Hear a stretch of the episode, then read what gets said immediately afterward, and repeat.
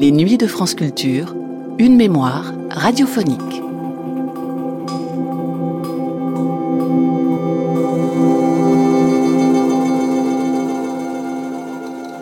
En 1932, lorsque l'écrivain anglais Aldous Huxley publie son fameux roman d'anticipation, Le meilleur des mondes, il acquiert presque instantanément l'aura d'un prophète des temps futurs. Les lecteurs du monde entier sont à la fois effrayés et fascinés par la société dystopique imaginée par Huxley. Une société qui a pour base un eugénisme généralisé, des bébés fécondés artificiellement, une division de la société en castes, alpha, bêta, gamma, delta, epsilon. Une société qui régule aussi les émotions et étouffe dans l'œuf toute velléité de contestation par la consommation d'une drogue du bonheur, le soma. Ce récit a donc marqué la littérature du XXe siècle.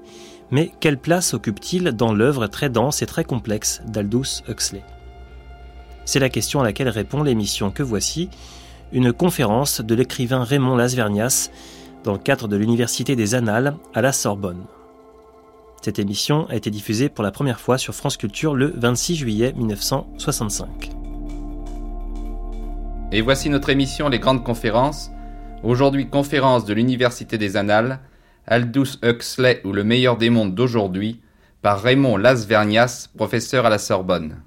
Mesdames, Messieurs, je lisais ces jours-ci un roman d'un tout jeune écrivain américain, James Lee, quand je suis tombé sur une formule directement inspirée de Aldous Huxley. Voici cette formule. En l'année 1960 de l'ère de notre Ford, la persistance de cette curieuse manière de dire montre assez l'importance de la place occupée encore aujourd'hui par l'auteur du meilleur des mondes, ouvrage publié il y a 33 ans. Aldous Huxley, qui est mort il y a moins de 18 mois, était né en Angleterre le 26 juillet 1894. Son père était le fils aîné du biologiste Thomas Huxley. Sa mère était la nièce de Matthew Arnold, poète, critique, essayiste. Elle était aussi la petite fille du docteur Thomas Arnold, qui, à la tête de l'école de rugby, s'était taillé une réputation d'éducateur hors de pair en mettant au point ce qu'il appelait lui-même des chrétiens athlétiques. Si nous ajoutons que le propre frère de Aldous Huxley était un cerveau de premier ordre, homme de science célèbre, il devint, il n'y a pas longtemps, directeur général de l'UNESCO, nous serons mieux en mesure de savourer le rapprochement établi par André Mauroy dans son étude Magicien et logicien. Avec de tels antécédents, la carrière de Huxley était toute tracée. Il entre dans une école préparatoire, puis il va à Eton, où il se spécialise dans les recherches biologiques, car il a l'intention d'être médecin. Hélas, à l'âge de 16 ans, il est atteint d'une kératite double. Il devient presque complètement aveugle. Il lui faut apprendre à lire en braille. Et il doit quitter le collège d'Eton pour étudier sous la direction d'un précepteur. Mais Huxley ne se démoralise pas. Il y a en lui une force exemplaire. Même alors qu'il était menacé de cécité complète. Il a su trouver des consolations inattendues, dont l'une tenait à son horreur de la laideur de certaines servitudes de la condition humaine. Obligé qu'il était de se déplacer avec six paires de lunettes, dont trois pour accommoder selon la distance, et trois pour la coloration, vert clair, vert foncé et noir, il en était venu à se féliciter de ces contraintes, parce que, grâce à elles, disait-il, il lui était plus difficile de distinguer tel détail repoussant du visage moyen, disait-il encore, des hommes et des femmes. Sa vue s'étant améliorée, il avait repris le cours de ses études et s'était fait inscrire à Oxford. Toutefois, une profession scientifique était désormais hors de question, et il renonça à la médecine au profit de la littérature, obtenant son diplôme de MA, de maître S.R., en 1915.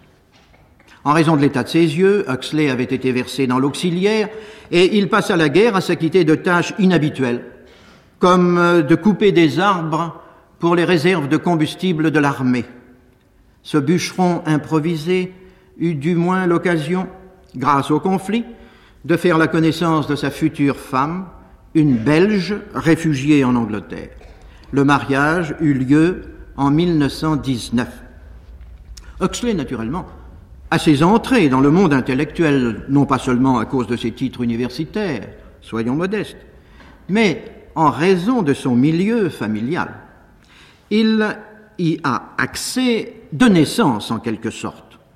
Il est l'enfant prodige, le lecteur insatiable, le causeur éblouissant, bref, c'est une étoile de salon qui scintille sous les lustres de l'aristocratie. Il est, pourrait-on dire, le reflet idéal de l'époque de l'immédiat après-guerre, l'époque de la garçonne et des flappeuses, de la liberté sexuelle à ses débuts, de l'appétit pour tous les rythmes de l'existence, depuis le jazz qui a fait une entrée fracassante dans la vie quotidienne, jusqu'aux extravagances du dadaïsme qui vient d'apporter l'initiation à la rupture universelle. Rien, au fond, n'a plus guère d'importance. Dansons et chantons pour oublier les années terribles de l'Isère, de la Somme et des roses de Picardie. Courons les musées, les expositions, écrivons des essais pyrotechniques, doutons de tout, sauf du doute. Aldous Huxley, vers 1923, s'est déjà fait un nom enviable. Non content d'écrire pour des revues très cotées comme l'Athénéum, ou collaboration plus piquante pour le magazine féminin Vogue, où il se révèle très compétent en matière de mode. Il a aussi publié plusieurs livres qui ont été accueillis avec faveur par la critique. Sur ces entrefaites, il part avec sa femme et son fils pour l'Italie, où il va passer le plus clair de son temps jusqu'en 1930. C'est une période féconde, au cours de laquelle paraît en 1928 Point Counterpoint, Contrepoint, un roman qui, par ses virtuosités techniques, confirme la place acquise de bonheur par l'écrivain auprès de l'élite britannique. Peu avant cet ouvrage, Huxley avait fait un premier long voyage au bout du monde, aux Indes notamment, et en Malaisie. Voyage décisif car pour la première fois, Huxley s'y est trouvé face à face avec la misère une misère généralisée dont il lui faut bien à présent accepter l'évidence. Il ne peut plus éluder les problèmes, il ne peut plus rester insouciant, être drôle, alors que tant d'êtres souffrent au fond des abîmes. Et il se pose cette question, être spirituel, n'est-ce point nier le spirituel? Ce premier voyage a mené Huxley également aux États-Unis. Il a pu enregistrer, en une succession rapide mais d'autant plus frappante, la détresse de l'Extrême-Orient et la surabondance de la Californie. Le résultat de ce télescopage des deux extrêmes est que Huxley a révisé complètement son système des valeurs. Il a dû admettre que la désinvolture un peu snob de ces vertes années n'était plus de saison et que à la légèreté cynique devait se substituer une prise de conscience du sérieux, pour ne pas dire du tragique, des affaires humaines. Jusque-là, il s'était fixé comme idéal, semblable en cela au dramaturge de boulevard Noel Coward, de tourner en ridicule la stupidité et les prétentions d'une bourgeoisie en plein essor. Il était, à mains égards, par son cosmopolitisme, son sens du reportage et son don de la répartie incisive, une sorte de personnage type à la Paul Morand, aussi bien informé de la théorie des quantas que des bas-fonds de Constantinople. Mais à présent, il est redevenu l'héritier d'une lignée de biologistes et de pédagogues scrupuleux. En 1938, Aldous Huxley retourna aux États-Unis. Il s'installa dans le désert morave, non loin de Los Angeles, dans les montagnes rocheuses, où il suivit la méthode du docteur Bates, un ophtalmologiste qui avait mis au point une thérapeutique consistant par des exercices de gymnastique oculaire à redresser la vue au point de supprimer le port des lunettes. Émerveillé par cette euh, révélation, Huxley acheta une propriété à Hollywood. Il avait décidé de s'installer durablement en Californie, un peu parce que la santé de sa femme lui donnait des inquiétudes et aussi parce qu'il serait là, en mesure d'être traité et surveillé par des disciples du docteur Bates. L'année précédente, en 1937, il a fait paraître un livre d'essai, La fin et les moyens, qui a amorcé une orientation neuve de ses croyances. Il va maintenant élaborer une théorie de la philosophie éternelle qui s'appuie sur une conception mystique du non-attachement. Huxley pense maintenant que la seule vertu pour l'homme est d'arriver à dominer ses infirmités, de telle sorte qu'au lieu d'en être l'esclave, il y puisse déceler un instrument de libération. Il s'agit de dépasser le stade élémentaire des erreurs qui sont dues à l'égoïsme, de surmonter ces erreurs par une discipline de tous les instants, elle-même nourrie de l'intérieur par un mélange d'acuité intellectuelle et de simplicité d'âme. Et Huxley, désormais, va mener une existence de semi-reclus, n'en continuant pas moins à produire avec fertilité Jouvence en 1939, Éminence grise 1941, L'éternité retrouvée 1945, La philosophie éternelle 1946, Temps futur 1949, Les diables de Loudun 1952, Le génie et la déesse 1955, Nouvelle visite au meilleur des mondes 1959 et en 1962 le roman qui est son testament spirituel, Island, Île, rédigé alors que déjà il se savait condamné. Il devait mourir le 23 novembre 1963, très peu de temps après la parution du livre, dans sa maison de Hollywood, veillé par sa seconde femme, Laura, impuissante à enrayer les progrès du cancer qui le rongeait impitoyablement. Avec Aldous Huxley a disparu une personnalité complexe qui commande le respect. Un esprit riche et infatigable, dont l'œuvre a été trop nombreuse pour qu'il soit possible, dans les limites d'une conférence, d'en suivre tous les détours, littéraires et philosophiques. J'ai d'ailleurs, en donnant pour sous-titre à cet entretien le meilleur des mondes d'aujourd'hui, entendu rendre hommage à Huxley dans une direction précise, en concentrant l'intérêt sur un livre qui n'est pas seulement le plus populaire de tous ses récits, mais qui est aussi la clé de voûte de tout son édifice. Prenons-y garde cependant. Le titre anglais est Brave New World. C'est un emprunt à Shakespeare, dans la tragédie intitulée La tempête. La jeune et adorable Miranda, voyant les premiers hommes qu'elle ait jamais rencontrés apparaître dans l'île magique de son père, l'enchanteur Prospero, Miranda s'écrie Oh, brave new world that has such people in it. Ô monde neuf et merveilleux qui est peuplé de tels êtres. Réflexion, vous vous en doutez, à double sens, car Miranda est l'incarnation de la candeur. Comment pourrait-elle pressentir que ces individus qu'elle admire sont de noirs coquins et que seul leur physique peut faire illusion? Physiquement, Huxley se présentait sous l'aspect d'une grande perche mélancolique. Il avait bien un mètre quatre-vingt-quinze, et sa très grave myopie le faisait paraître encore plus distant. On le disait timide, ce qui explique peut-être le dédain avec lequel il se comportait vis-à-vis des étrangers.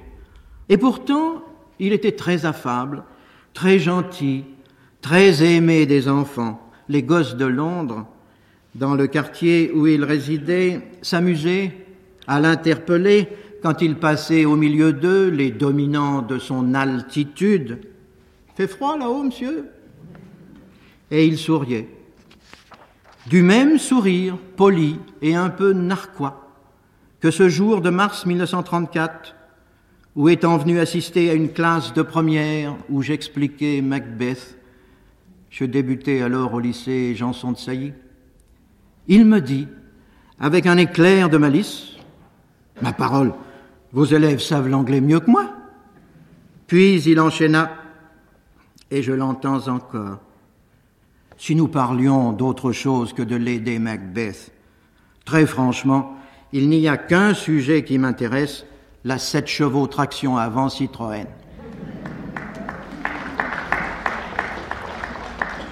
Cet exquis gentleman si courtois et si fasciné par les automobiles. Le meilleur des mondes est tout entier fondé sur l'idolâtrie des méthodes de Ford dans ses usines de Détroit. Quelle était sa dominante intellectuelle? Assez bizarrement, la poésie. Je dis bizarrement parce que Huxley a tellement écrit en prose qu'on a tendance à oublier que son premier ouvrage a été un recueil de vers. Et depuis, il avait publié de nombreux volumes de poésie. L'Eda en 1920, Les Cigales en 1931, d'autres encore, qui tous témoignent de sa félicité verbale et de sa rare aptitude à la mélodie. Pour nous, Français, il n'est pas indifférent de savoir qu'on doit à Huxley une admirable traduction de L'après-midi d'un faune de Mallarmé. Je crois d'ailleurs que le goût de lire en vers ou en prose était l'une des caractéristiques de cet homme chez qui la guérison des yeux avait laissé une faim dévorante de rattraper le temps perdu. Songez que lorsqu'il est parti pour les Indes, puis pour les Amériques, il s'est fait construire une malle spéciale dans laquelle il a mis les 32 volumes de l'encyclopédie britannique. Huxley a été hanté par les options que la science posé aux hommes de son temps. Son roman de 1932, Le meilleur des mondes, a été sa façon à lui d'illustrer la maxime de Rabelais Science sans conscience n'est que ruine de l'âme. Placé dans une conjoncture de technocratie triomphante, Huxley subitement a eu une espèce de crispation, une sorte de vision délirante qu'il est impossible de ne pas rapprocher de celle de Charlie Chaplin dans son film Les temps modernes. Lorsque s'ouvre l'action du meilleur des mondes, nous sommes en l'an 600 de l'ère fordienne. Ici, il y a un jeu de mots intraduisible. Notre Seigneur se dit en anglais Our Lord, notre Lord, d'où une sonorité extrêmement voisine, vous l'entendez, notre Lord, notre Ford, que l'on perd naturellement en passant dans une autre langue. Mais quoi qu'il en soit, nous sommes en l'an 600 de l'ère de notre Ford, Et le temps qui s'est écoulé entre 1932 et ces âges futurs a entraîné des altérations profondes dans le mode de vie, si profondes que la société nouvelle est méconnaissable. C'est une société dont la devise est communauté, stabilité, identité, et qui, pour réaliser ce programme, s'est appuyée sur une révolution d'ordre biologique accomplie par les savants. La naissance vivipare des humains a été supprimée. Les enfants viennent au monde dans des éprouvettes. Et dès que l'œuf a commencé sa germination, différents procédés sont utilisés pour ralentir ou accélérer son développement selon la classe sociale à laquelle est destiné le nouveau-né. Pour les échelons inférieurs, on économise l'oxygène. Pour les futurs chefs, on stimule le cerveau à l'état embryonnaire. La souffrance a été proscrite, en principe, de l'ère fordienne. Tout a été mis en œuvre par l'État pour assurer à chacun une satisfaction souveraine et constante, calquée sur cette pursuit of happiness, cette poursuite du bonheur qui est inscrite en toutes lettres dans la Constitution des États-Unis comme un des droits fondamentaux du citoyen. Ici, nous sommes bien entendu dans le domaine de la caricature, et le bonheur n'est pas seulement recommandable, il est obligatoire. Si, en dépit de tant d'agréments généreusement distribués, un peu, je ne dirais pas de vague à l'âme, puisqu'il n'y a plus d'âme, mais un vague malaise vient troubler les fortiens, il leur reste la ressource de la drogue. La panacée universelle que Huxley baptise du nom de soma permet instantanément de perdre contact avec la réalité. Elle détend. Elle apaise les inquiétudes des alphas.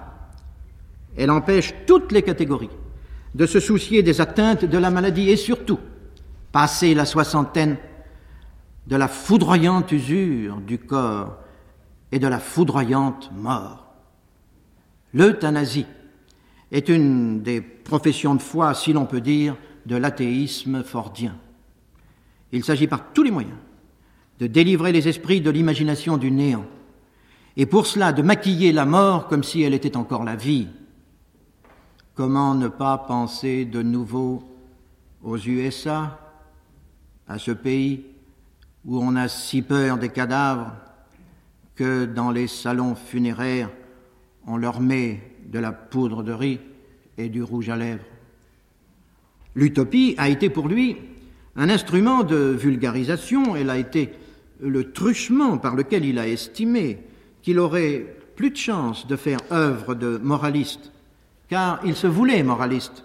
En fait, il était né moraliste. Issu de pédagogue, il voulait instruire ses contemporains, mais il était également homme de lettres. Et il savait que pour instruire le grand public, mieux vaut d'abord l'amuser. D'où le côté farce de son livre, cet aspect canularesque qui s'épanouit dans le caractère et les aventures de Bernard. Bernard est un alpha qui a subi, alors qu'il était encore en bouteille, une malfaçon par suite d'une négligence, d'une étourderie du technicien, il a reçu dans son bocal une goutte d'alcool, normalement prévue pour un simple gamma. Il est donc un peu différent des autres, confusément gêné et par moments inadapté, ce qui l'amène aisément à commettre des sottises. Je n'en veux d'autres preuves que le voyage qu'il décide de faire pendant les vacances, en compagnie de la belle Lénina, une fille sculpturale aux formes particulièrement pneumatiques, et qui l'emmène dans la réserve du Nouveau-Mexique. Il faut pour cela une permission tout à fait exceptionnelle, mais Bernard occupe des fonctions importantes et il obtient l'autorisation. Or voici que dans un affreux village de la réserve, Lénina et Bernard découvrent le sauvage. Qui est le sauvage? C'est un garçon de 18 ans qui est le fils naturel, mais attention au mot, il est le fils naturel, c'est-à-dire qu'il est le fils charnel d'une certaine Linda, qui autrefois avait occupé un emploi de laborantine dans le meilleur des mondes.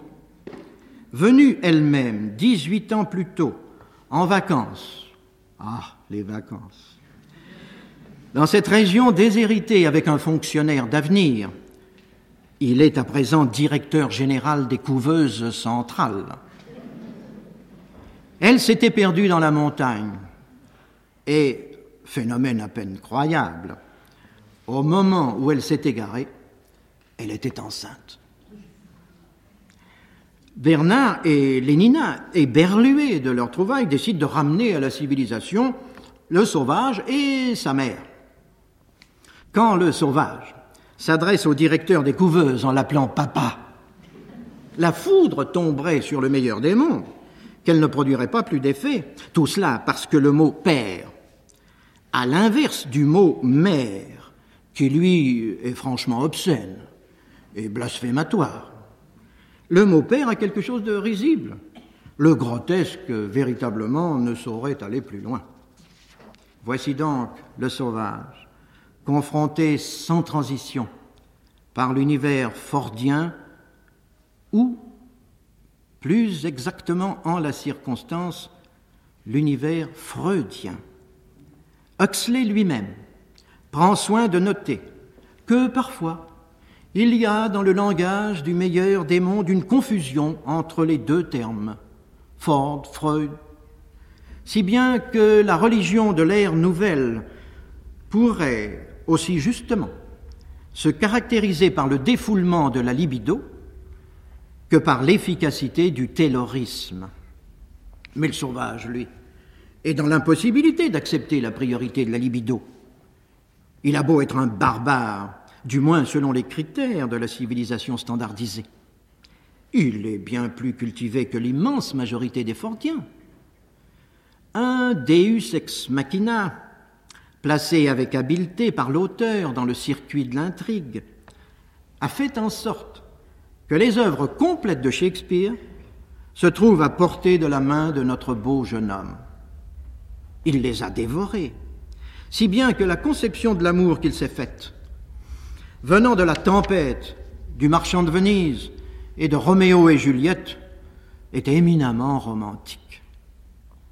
Aussi, quand Lénina, séduite par sa bonne mine, le poursuit de ses assiduités, le sauvage, précisément parce qu'il aime Lénina, la repousse, attitude qu'évidemment elle ne peut comprendre. Comme la chair est faible dans tous les mondes, y compris le meilleur, le sauvage un jour succombera au charme physique de Lénina et il sera ensuite bourrelé de remords. À partir de là, il sera perdu, car il s'apercevra que les problèmes avec lesquels il s'est vaillamment battu sont insolubles. Il a voulu arracher sa mère agonisante au trompe-l'œil de l'euthanasie, à cette mort parfumée, accompagnée de chansonnettes suintant goutte à goutte d'un tourne-disque, et il n'y est point parvenu. Il a voulu se retirer dans la solitude d'une campagne inviolée, et il y a été pourchassé par des foules en délire. Il a voulu expliquer au maître de l'heure ce qu'était pour lui la beauté et la vérité, et on s'est moqué de lui. Il a voulu élever Lénina ce beau corps sans âme, cette Lilith d'un nouveau monde, jusqu'à la hauteur désincarnée de son lyrisme à lui et de son masochisme. Et c'est lui qui, à cause d'elle, s'est changé en pourceau. Partout, il a échoué et l'impasse est totale.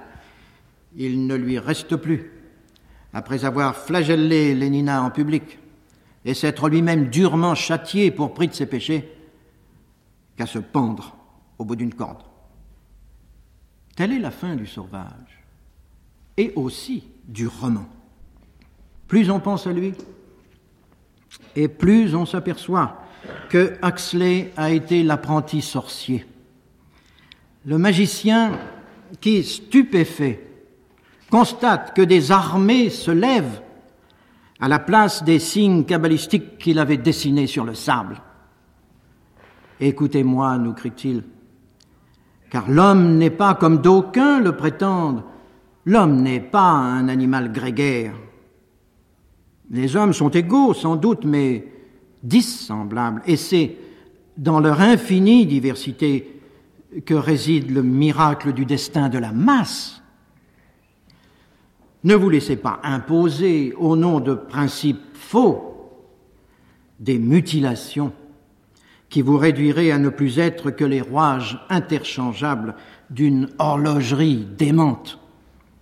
Attention, car ce qui compte, ce n'est ni la planification, ni la technocratie, c'est la fragilité du souverain bien qui émane du libre choix de l'homme, qui émane de cette étincelle qui anime le plus humble d'entre nous, humble mais unique et irremplaçable.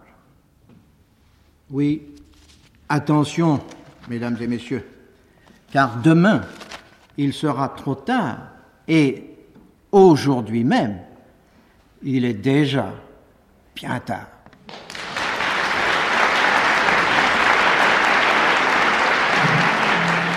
Vous venez d'entendre les extraits d'une conférence donnée à l'Université des Annales sous le titre Aldous Huxley ou le meilleur des mondes d'aujourd'hui par Raymond Lasvernias, professeur à la Sorbonne.